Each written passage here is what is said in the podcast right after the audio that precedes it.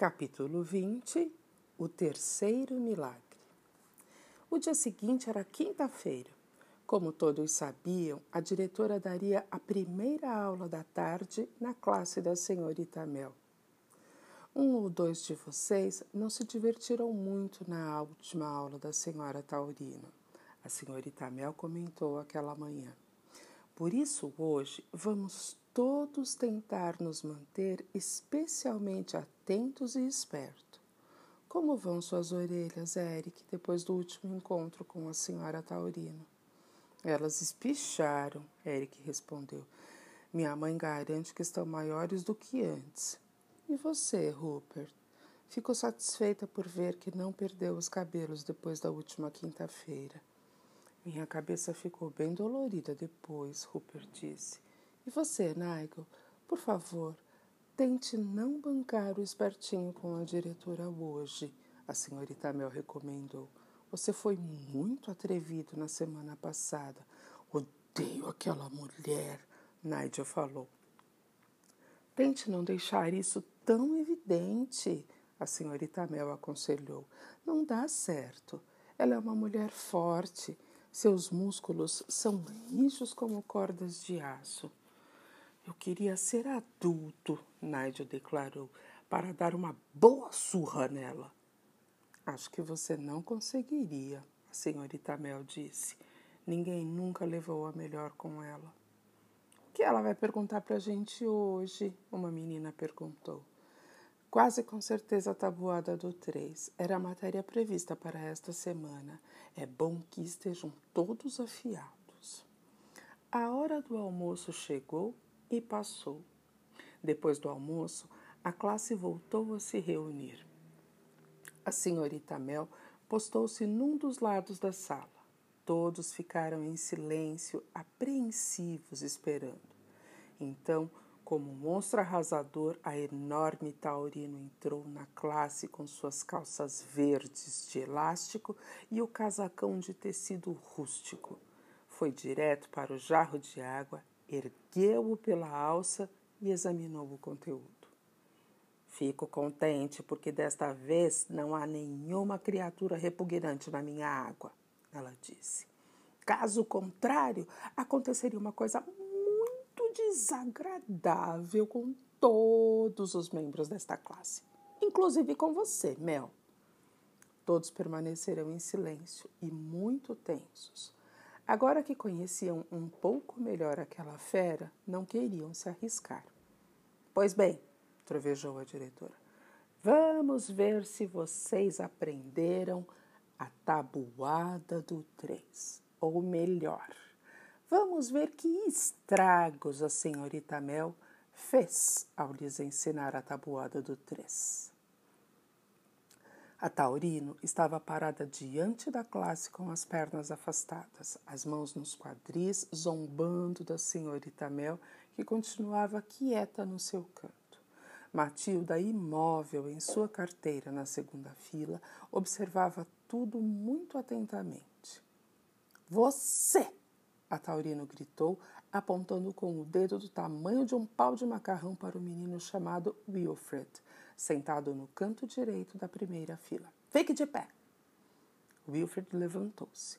Diga a tabuada do três, de trás para frente, a Taurina ordenou. De trás para frente? gaguejou Wilfred. Mas eu, eu não aprendi de trás para frente. Aí está! A Taurino gritou triunfante. Ela não lhes ensinou nada. Senhorita Mel, por que não ensinou absolutamente nada a seus alunos na última semana?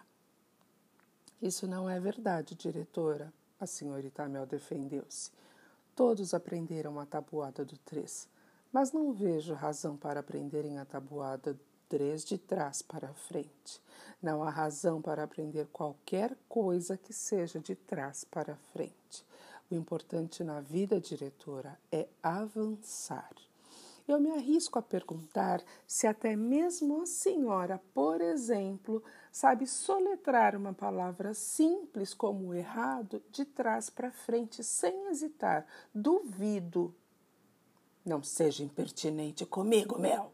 A senhorita Taurino, a senhora Taurino alertou e voltou-se novamente para o infeliz Wilfred. Pois bem, meu menino, responda. Tenho sete maçãs, sete laranjas, sete bananas. Quantas frutas eu tenho ao todo? Depressa, vamos, quero a resposta.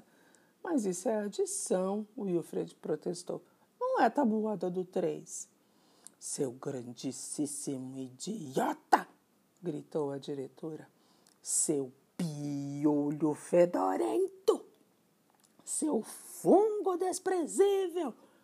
É a tabuada do três? Sim! Você tem três conjuntos separados de frutas e cada conjunto tem sete elementos. Três vezes sete são vinte e um. Não consegue perceber isso, seu rato de esgoto? Vou lhe dar mais uma chance. Tenho oito burros, oito mulas e oito asnos como você. Qual é o total? Responda depressa.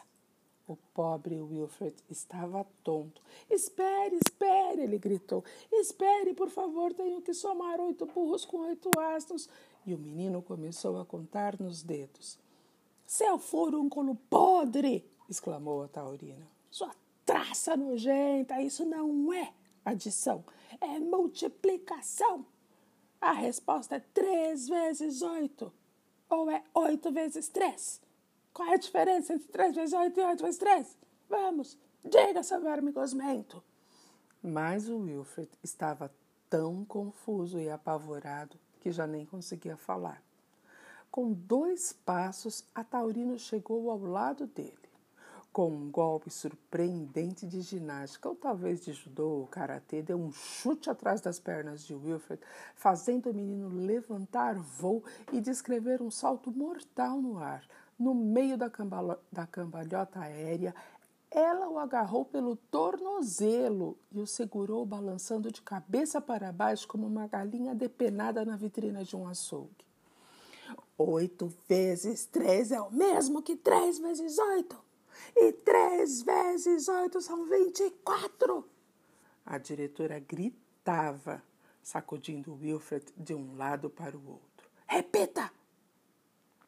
Exatamente naquele momento, do outro lado da sala, pulou da carteira Nigel e começou a apontar agitado para a lousa, gritando.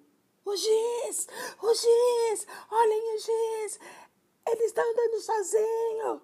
O grito de Nigel foi tão histérico e agudo que todos, inclusive a senhora Taurino, olharam depressa para a lousa. De fato, um pedaço de giz planava junto à superfície escura do quadro negro. Ele está escrevendo alguma coisa! Berrou Nigel. O juiz está escrevendo alguma coisa. E estava mesmo. Ágata. O que isso significa? gritou a Taurino, abalada, ao ver seu primeiro nome sendo escrito daquela maneira por uma mão invisível. Ela soltou Wilfred e voltou a gritar sem dirigir-se a ninguém em particular. Quem está fazendo isso? Quem está escrevendo isso? O giz continuou a escrever. Ágata, aqui é Magnus. Aqui é Magnus. Todos ouviram o grito que a senhora Taurino sufocou na garganta. Não! Não pode ser! Não pode ser! Mas é Magnus, e é melhor você acreditar o giz continuou escrevendo. A senhorita Mel, do outro lado da sala, olhou imediatamente para Matilda. A menina estava sentada muito ereta na cadeira, com a cabeça erguida, a boca apertada, os olhos brilhando como duas estrelas. Ágata, devolva a casa de minha Jenny. Por alguma razão, Todos estavam olhando para a senhora Taurino. Ela estava branca, feito neve, abrindo e fechando a boca como um peixe se afogando fora da água. Devolva os salários da minha Jenny. Devolva a casa da minha Jenny, depois suma daqui. Se você não fizer isso, virei pegá-la. Virei pegá-la como você me pegou. Estou de olho em você, Ágata. O giz parou de escrever. Ficou pairando no ar por alguns momentos e, de repente, caiu no chão e partiu-se em dois. A senhora Taurino caiu! gritou Wilfred, que tinha conseguido voltar à sua carteira na primeira fila. A senhora Taurino está no chão!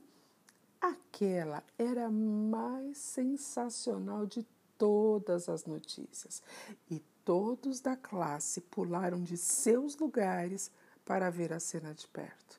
Lá estava ela, a figura enorme da diretora, estirada de costas no chão totalmente nocauteada.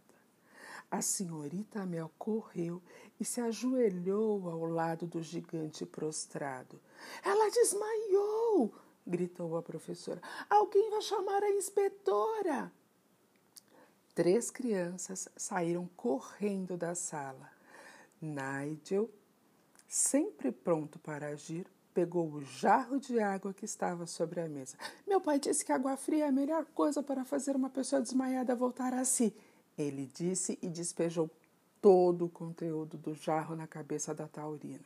Ninguém, nem mesmo a senhorita Mel, pronunciaram uma única palavra de protesto. Quanto a Matilda, ela continuava imóvel em sua carteira.